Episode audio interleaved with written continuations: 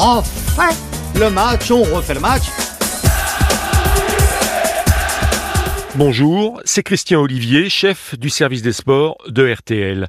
Ce nouveau numéro des archives d'Eugène Sacomano à la présentation de On refait le match est consacré au résultat nul 5 buts partout entre Lyon et Marseille le 8 novembre 2009 en clôture de la 13e journée de Ligue 1. Un match renversant, un final fou, fou, fou. Mais que faut-il retenir? Le spectacle? Le suspense, l'intensité, ou plutôt les innombrables erreurs des défenseurs et des gardiens de but Hugo Lloris et Steve Mandanda? Autour de Sacco, deux visions s'opposent. RTL, 21h-22h, on refait le match Eugène Sacomano.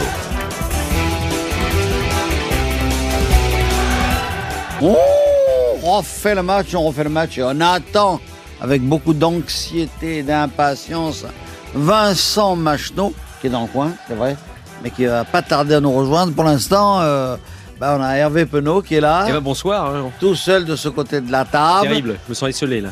de- du journal L'équipe. Ah, voilà Vincent. embouteillage. Ah, ouais, embouteillage, ouais, ouais. Eric Bilderman du journal L'équipe Magazine. Bonsoir Eugène. Bonsoir Eric. Vincent Duluc de l'équipe, bien sûr. Messieurs, bonsoir. Et puis euh, notre ami Gilles Verdez. Bonsoir Eugène. Alors, euh, on peut démarrer. On refait le match, on refait le match. Et on va pas refaire le match d'hier soir, mais on va en parler longuement tout de même, parce que c'est un match unique, historique, comme on n'avait peut-être plus pendant 7-8 ans, j'en sais rien. Mais en tout cas, moi, autant que je me souvienne, je n'ai plus vu je n'ai pas vu de match de championnat, de championnat, hein, aussi palpitant que celui d'hier soir. C'est sûrement pas votre avis, euh, Gilles. Bah, C'était un scénario Hitchcockien, alors effectivement, c'est un spectacle absolument ahurissant, euh, des retournements de situation, des rebondissements. C'était plus tout à fait notre Ligue 1 avec ses bons vieux 0-0. Là, je reconnais que c'était époustouflant. Mais alors, moi, je me mets à la place de Deschamps et de Puel. J'avais l'impression d'être eux, je souffrais. Ah. Tant d'erreurs, tant de fautes, tant de buts encaissés. Mais vraiment, euh, les gardiens et les défenseurs, d'ailleurs, avaient Oui, décomposé. Macheneau. Je suis d'accord avec Gilles Verdez. Je sais bien que le jeu appelle des erreurs, mais là, c'était, euh, c'est le pompon quand même. Oui, Il n'y a eu que ça, pratiquement que ça, que des erreurs défensives. On refait le match avec Eugène Sacomano. Vincent. C'était nul. Franchement, Mais non, c'était pas non, nul, c'était un très beau spectacle, mais enfin 10 buts, qu'est-ce que ça veut dire 10 buts? Il y a un chiffre très évocateur quand même à la fin du match qu'a montré sur les écrans. 7 occasions à 6, 7 occasions, 5 buts, 6 occasions, 5 buts, on peut se poser des questions Vincent. C'est vrai, Vincent. Mais, mais là, Merci, quand même, Vincent. il faut remettre quand même en perspective, ne serait-ce que par exemple les buts lyonnais. Vous prenez les 5 les cinq buts lyonnais, il y a un penalty, il n'y a rien à dire. Enfin, pas sur le penalty, mais sur le geste lui-même, il est. Ils sont très beaux les buts. Ouais. Mais les 4 buts lyonnais sont fantastiques. Oh, le sont dernier est superbe. Mais les quatre, les, Les les, quatre, les- oui. les quatre sont très très beaux. Alors évidemment que la défense marseillaise est Ouais. coupable. Celui de Govou est fantastique aussi, mais quand que même, sur le Govou- boulevard qu'on lui offre. Évidemment que Heinze Ah, mais ce court, que moins vite sans le ballon que Govou Ah, avec le t'as ballon. remarqué aussi. Et que, et que, et que Hilton va se, se laisse embarquer comme un, comme un minime. Mais Oui. il n'empêche que c'est Non, son non, mais le, non, mais Non, le mais il y a problème, du talent. là, on n'est pas là pour se mettre à la place des entraîneurs. On peut se mettre aussi, à la, Penaud. on peut se mettre aussi à la place des spectateurs. Quand on voit un match de ce calibre, de cette intensité, on n'en voit jamais en France. C'est exceptionnel. Mais des fautes de défense. Moi, j'ai vu les matchs de- du Real cette- ce week-end. J'ai vu aussi le match de Barcelone. J'ai vu des fautes de défense. Ça n'empêche pas d'enflamer l'équipe de Barcelone. Mais regardez, Les attaquants français sont regardez la saison dernière. Vous aviez un Liverpool, un Liverpool euh, Chelsea 4 à 4. En championnat, même chose, 4 à 4. Vous avez un Tottenham Arsenal 4 à 4. Qu'est-ce qu'on dit de ce match? On dit c'est fantastique, c'est le, le- le football offensif, c'est le spectacle. Et là, ce soir, on est en train de faire les mijaurés. Ah ouais, 5-5, mais le spectacle. Mais attendez, c'est que et- du Ils sont en train de bonheur. faire les mijaurés. C'est que du bonheur ce qui s'est passé hier et- et- soir. et une deuxième chose, Absolument, il y a je une suis deuxième d'accord. chose qu'il faut- D'ailleurs, on a signalé, la, on a fait la comparaison pendant le match en direct sur RTL avec les matchs euh, anglais. Le match, on refait le match. Mais, mais, Mais je bon, voulais oui, juste euh, quand même souligner quelque chose qui est très important. Pour qu'il y ait 5 à 5, il faut quand même des buts de fait. Il y a 10 buts. Je ne sais pas si la qualité des attaquants français, il y a quelques années, aurait permis d'avoir 10 buts. Parce que comme l'a bien souligné Vincent, c'est-à-dire que les buts qu'on voit de Lyon sont des, des énormes buts. Le but de Bastos, on n'en parle pas. Pianic, la manière dont il marque. C'est-à-dire que c'est aussi la qualité des Et attaquants qui permet à Alessandro tout de cas, faire la, la jeu la qualité des défenses françaises Voilà, Verdez. de 98 a- aurait fait qu'il n'aurait pas eu 10 buts de cet acabit euh, comme ça. Non, Hervé, mais- Hervé parle du but de Pianic, mais enfin, le, le, coup, de, Macheneau. le, le coup coup de tête de Hilton qui remet dans l'axe, mais en minime, on lui apprend à pas remettre le, le ballon dans l'axe. C'est En Vincent, minime. mais je me souviens pas avoir entendu il y a un an, après Lyon-Marseille, la même date 0-0, 4 tirs cadrés, qu'on ait dit quel niveau le football français et les défenses Et sont au contraire, sensibles. j'ai dit ça, moi. Je me souviens pas. Non, non, non, c'est pas vrai. Au contraire, Gilles, on, Gilles. était, on est en train Mais dans le foot aussi, c'est bien de pouvoir mettre les défenses en difficulté et de rendre les défenses nulles par rapport aux attaquants. Enfin, là, se sont mis en difficulté tout seuls. 98, puisque Gilles était en train d'évoquer euh, ce qui pouvait se passer en 98. En 98, on avait effectivement des défenses d'un tel niveau qu'on ne pouvait pas imaginer marquer 5 buts. Mais, est-ce- mais attendez, est-ce qu'en 98, on avait des attaquants dans le foot français? Souvenez-vous, comment on gagne la Coupe du Monde On la gagne avec un avançant de Guy Varche qui ne marque pas un but. Ça montre bien quel était le niveau offensif du football français.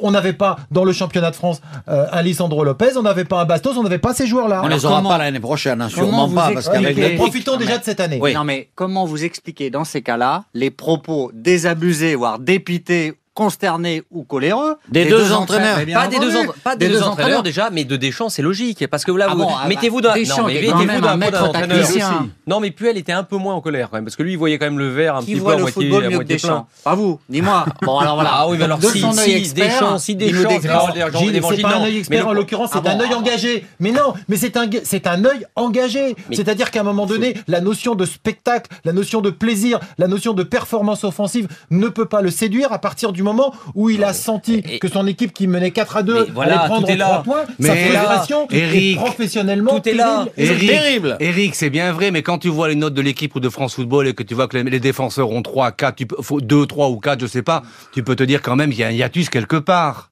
Non, mais alors ça veut Non. dire. Non, mais si on vous Je écoute. suis désolé, euh, Il- Non. Hilton, Hilton, euh, je pense que beaucoup d'attaquants, et pas seulement des grands attaquants, auraient marqué face à Hilton. Mais Hilton, il joue Ah, mais oui, c'est important, La saison dernière et à Lens, il a joué. Il n'y avait pas tous les jours des équipes qui plantaient Non, mais je je non, Non, mais je ne veux pas Hilton, condamner depuis Hilton. son retour, Était plutôt bon, était voilà. plutôt bon. Oui, il était déjà moins bon contre les Suisses en Champions. League. hein. Le problème, c'est que là, on voudrait tout rationaliser, et c'est un peu le défaut des entraîneurs, c'est de vouloir tout rationaliser, de vouloir tout contrôler. Mais on peut quand même pas non plus écarter la thèse que ce match a juste basculé dans la folie à, à 10 minutes Bien de la sûr. fin.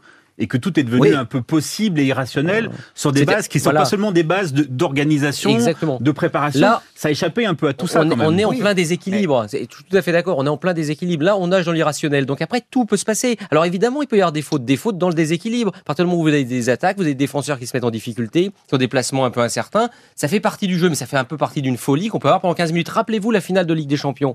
Quand Liverpool, euh, quand Milan AC Liverpool, 3-0 à la mi-temps pour Milan AC. Mais Eh c'est oui. fini, il n'y a plus de match. Et d'un seul coup, ça bascule aussi dans la folie et Milan et Liverpool revient. Et les buts de Liverpool sont pas exceptionnels non plus. C'est-à-dire qu'il y a aussi des erreurs de défense.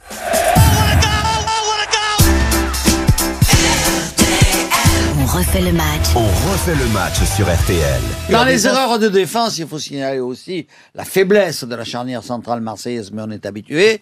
Et puis le, le match, euh, et puis également Euh. Heinze, côté Voilà, gauche. et les latéraux aussi ont pas Oui. été très brillants quand même Et non plus. Moi, hein. je Et pense Mandanda est été décisif. euh, Eugène, ça, ça fait plusieurs fois dans cette émission que qu'on dit qu'Heinze n'est n'est plus que l'ombre de ce qu'il était. Oui. Enfin, Surtout, hier- surtout arrière gauche. Mais hier, surtout ça- arrière gauche. Mais dans l'axe, il n'était pas fiable et on l'avait vu en Ligue des Champions tant avec le Manchester, avec Manchester qu'avec le Real.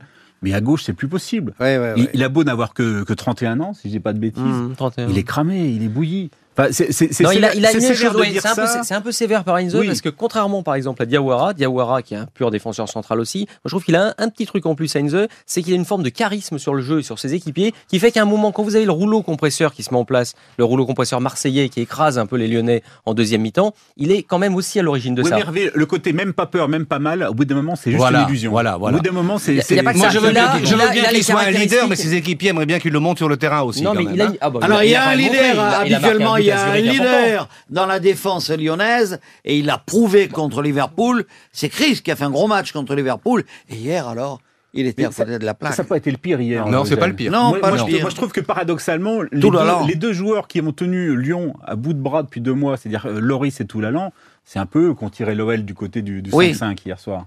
C'est quand vrai. même tout, tout, Toulalan, il est battu, euh, il est battu sur, de- Sur les sur- ballons. sur les coups de pied arrêtés. Il a été. Mais il faut dire que Brandao leur, a- leur a fait vivre l'enfer aux deux. mais- Brandao, il est infernal. mais c'est- il est infernal. C'est votre ami, Eugène. C'est mon ami, C'est mais je reconnais objectivement. Il, il leur a fait vivre Oui, l'enfer. c'est vrai, je reconnais objectivement. je l'appelle, le- on le sait, le, le- le- le- comment je l'appelle déjà L'escargot. L'escargot. Le- L'escargot l'escargot géant. C'est vrai qu'il va à 3 à l'heure, ou la tortue, oui. La tortue. C'est vrai qu'il va à 3 l'heure, c'est vrai qu'il rate quand même. Attention. plus facile, Il a toujours. 10 occasions, il en met une au fond. hier, non, hier, non, il en a Hier, une facile et puis il met Ah la bah, plus difficile. Mais je reconnais.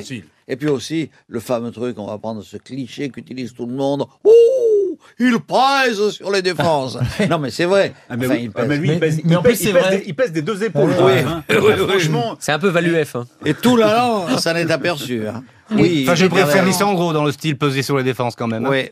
Ce Verdez. ce qui a rendu le match aussi irrationnel, c'est la faiblesse totalement inattendue euh, des deux gardiens de but. C'est-à-dire que vous avez le duel des deux gardiens de but euh, en charge de l'équipe de France, vous avez deux grands gardiens de but d'avenir et du présent, et là vous les voyez défaillir à tel point qu'avec pour le coup deux gardiens au sommet de leur forme, il y aura eu au moins 6 des 10 buts en moins. On refait le match. Eugène Sacomano sur RTL.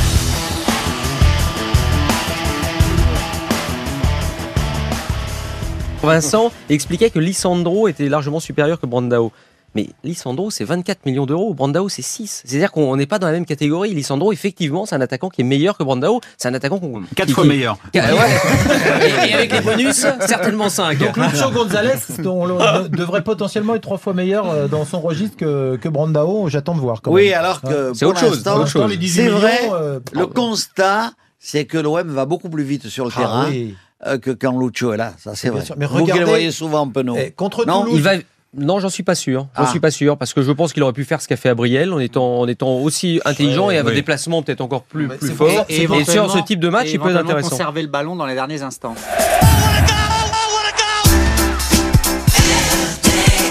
Ça fait combien de temps que vous suivez des matchs Gênes et combien de matchs de ce niveau en France? Vous avez Cinq ans, vous avez six ans. vous avez vu Oui, ben ça fait très longtemps que je parce pas vu un qu'on match. on peut citer le même genre spectaculaire, le fameux Montpellier-Marseille, où Montpellier menait 4-0 à la 5-4. mi-temps et Montparnasse avait gagné 5-4. C'était au début de la saison 98-99, à l'époque où Dugarry jouait, où Courbis s'entraînait. Mais c'était pas un sommet du championnat. Ah non, c'était Mon- Montpellier. mon- mon- c'était Montpellier. Donc c'est quand même une nature différente. c'était Bakayoko qui a Ce mis qui- 4 ce qui buts, est rare, c'est que ça veut tout ce qui est dire. rare, c'est que ça vienne. Voilà, ce qui, ce qui est rare, c'est que ça vienne le, le- le jour d'un sommet. Refait le match, on refait le match. Les deux clubs termineront en effet aux deux premières places du championnat, Marseille étant sacré avec six points d'avance sur Lyon. Merci d'avoir écouté ce grand moment de radio signé Eugène Sacomano. Si vous avez aimé, n'hésitez pas à en parler autour de vous, à le partager. Retrouvez On refait le match sur l'application RTL, rtl.fr et sur toutes les plateformes partenaires. Quant à moi, je vous donne rendez-vous tous les samedis de 18h30 à 20h dans On refait le match. À très vite.